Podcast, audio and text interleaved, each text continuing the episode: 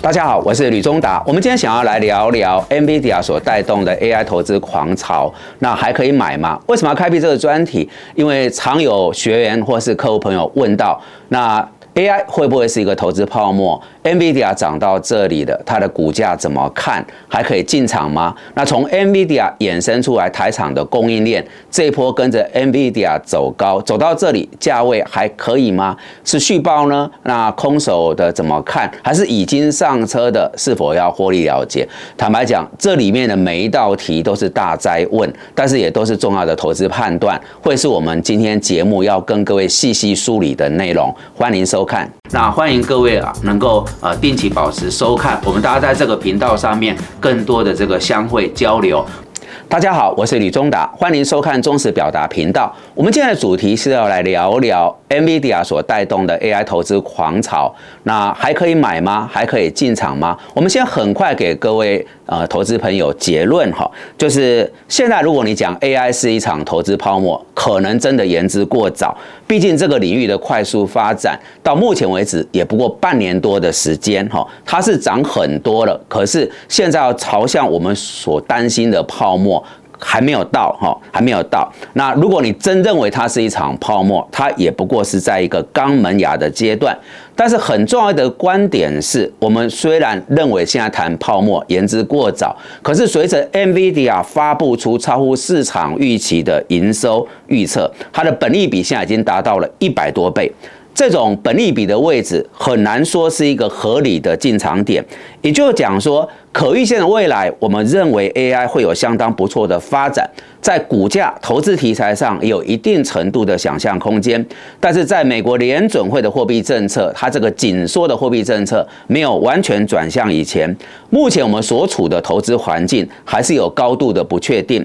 那么从 N D NVIDIA 连接到相关台厂的供应链，这些股价历经这么一段时间的大涨之后，我们真是建议大家要稍微比较保守的态度。不过，如果各位对 AI 概念股抱持的是一个中长期以上的投资角度，这过程当中，假使有比较大的回档，确实是可以考虑进场布局来建立部位。那以下呢，我们根据《天下杂志》啊，它整理出一份有三十三。家的台厂，它抢占了 AI 的商机，那也是未来各位在操作上可以追踪这个名单，好，提供给各位。首先，它在最上游切的叫做软体服务，软体服务里面包含了美国的亚马逊、微软、谷歌，好，Meta 就是。脸书哈，那 AI 的公司当然就是这次声名大噪，弄出 ChatGPT 的 OpenAI，然后再往下，它切的是伺服器。那伺服器有分品牌厂跟代工厂，品牌厂是 HP、戴尔、联想、技嘉。那伺服器的代工厂包括了红海、广达、伟创旗下的伟影跟英业达。再往下则是很精彩，各位一定很熟络，是台湾过去这几十年很强的一个族群，就是晶片。那么晶片在最上游，美国的这一块，当然就是我们今天谈到的 NVIDIA。那 NVIDIA 以外有这个超伟哈 AMD，跟我们过去所熟悉的英戴尔哈英这个 Intel 哈。那 CPU 的部分有 Intel 跟 AMD 啊 NVIDIA，这过去我们在电脑时代所熟络的。那 DRAM 则包含呃三星、美光，再往下就是这一波各位在台股里面看到哦上涨幅度比较大的一些次产业，分别包括晶片设计服务的创意、四星 KY、智源，那远端伺服器管理晶片的信化、新唐科技，高速讯号的传输界面晶片，它是瑞普 KY，然后我们很熟络。也很敬重哈，佩服的这个晶圆代工的龙头台积电，还有封装测试的日月光。所以我说，晶片的脉络就是过去我们从电脑、手机时代一路延展过来，进入 AI，是台湾作为世界半导体重镇的一个要害所在。再往下，则也是最近啊，股价上面备受瞩目的关键零组件。这里面有哪些哦？其实各位听完会有种感觉，叫做。军容壮盛，哈，灿然大备。那电源供应器包括台达电、光宝跟群光，散热则涵盖了双红、旗红、超重、剑准。PCB 就是印刷电路板，有金相电、博智、剑鼎。高速传输的 CCL，这里面有联茂、台耀、台光电跟金居。那 ABF 载板则涵盖了新兴、南电、锦硕。机壳则有秦城，连接器是嘉泽、端子。好，我们引述的是《天下杂志》一份啊，整理了三十三家台厂在 AI 供应链里面的一个要角，各位可以保持持续追踪。我们刚刚建议，哦，已经有点过热，不要追高，但如果有比较。大的回档可以考虑做中长期部位的建制。分享完了投资结论了，我们接续来聊一下这一波 AI 的投资狂潮到底是怎么发机、怎么发生的。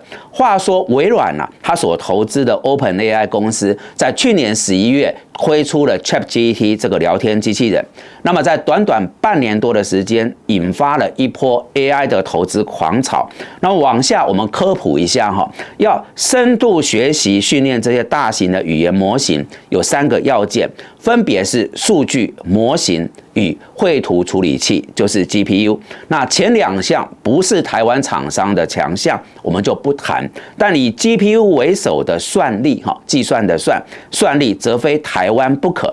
而 ChatGPT 对台湾的影响，最贴切的描述就是台湾科技产业的故事。我们将从过去这十来年吃苹果的概念。多出一条新的路线，我把它叫做 NVIDIA 供应链，还是 NVIDIA 创办人黄仁勋供应链。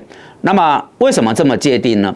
因为各方强烈看好 NVIDIA 将成为 AI 时代的 Intel 英戴尔。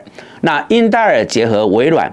主导了全世界科技产业四十年，如今 NVIDIA 不仅设计 GPU，还委制 AI 的伺服器，所以这一部黑箱啊，就伺服器当中。围绕着从晶片到相关的零组件，都是所谓黄仁勋供应链的要角。那这也可以解释为什么三月下旬，NVIDIA 召开线上开发者大会，人数从四年前的八千人增加到这一次的二十五万人。而当去年第四季，NVIDIA 发布它的库存高达七个月，当时股价是重创。接着，随着 OpenAI 的这部 ChatGPT，它这几个月股价狂飙，目前市值已经超过台积电、Meta 哦，就脸书，还有。这个股神巴菲特的破克下，成为美国前几大重量级市值的公司。而聊天机器人相关的，就是所谓的生成式 AI，它最核心的地方是 GPU 绘图晶片处理器这一块，目前几乎是 NVIDIA 独占。那往下，从两千年之后，NVIDIA 股票的本利比天花板平均是五十倍。但各位到此刻，它的本利比已经超过了百倍，我们才说目前这个位置并不是一个很理想的进场点。好，那再往下则是 NVIDIA 事业的梦想，它主要的这个支撑的零组件供应链几乎全部都是台厂。那我们来看一下这个族群在过去这段时间股票上有何等的狂热。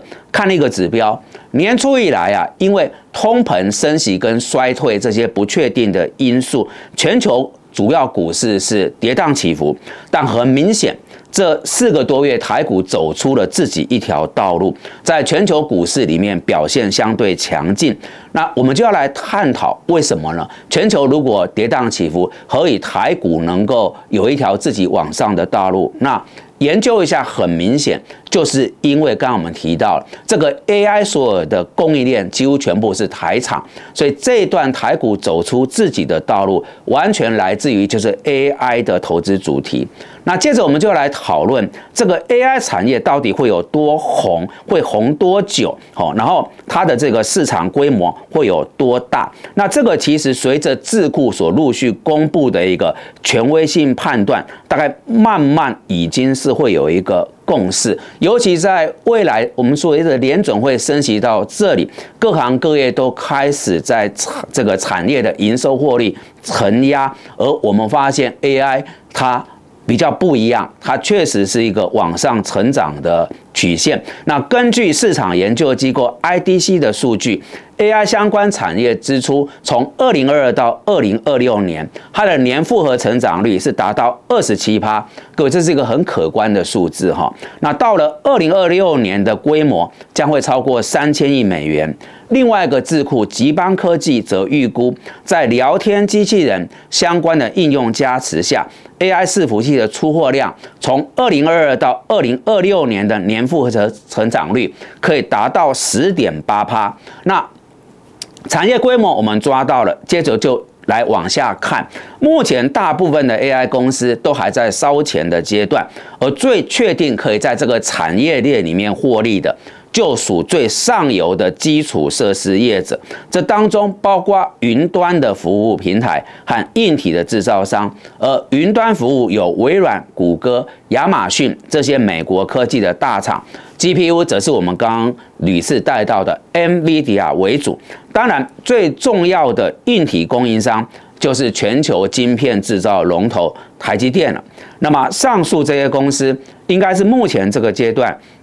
市场资金如果大量流入 AI 相关的公司，最能够立即这个斩获哈有所获利的一个业者。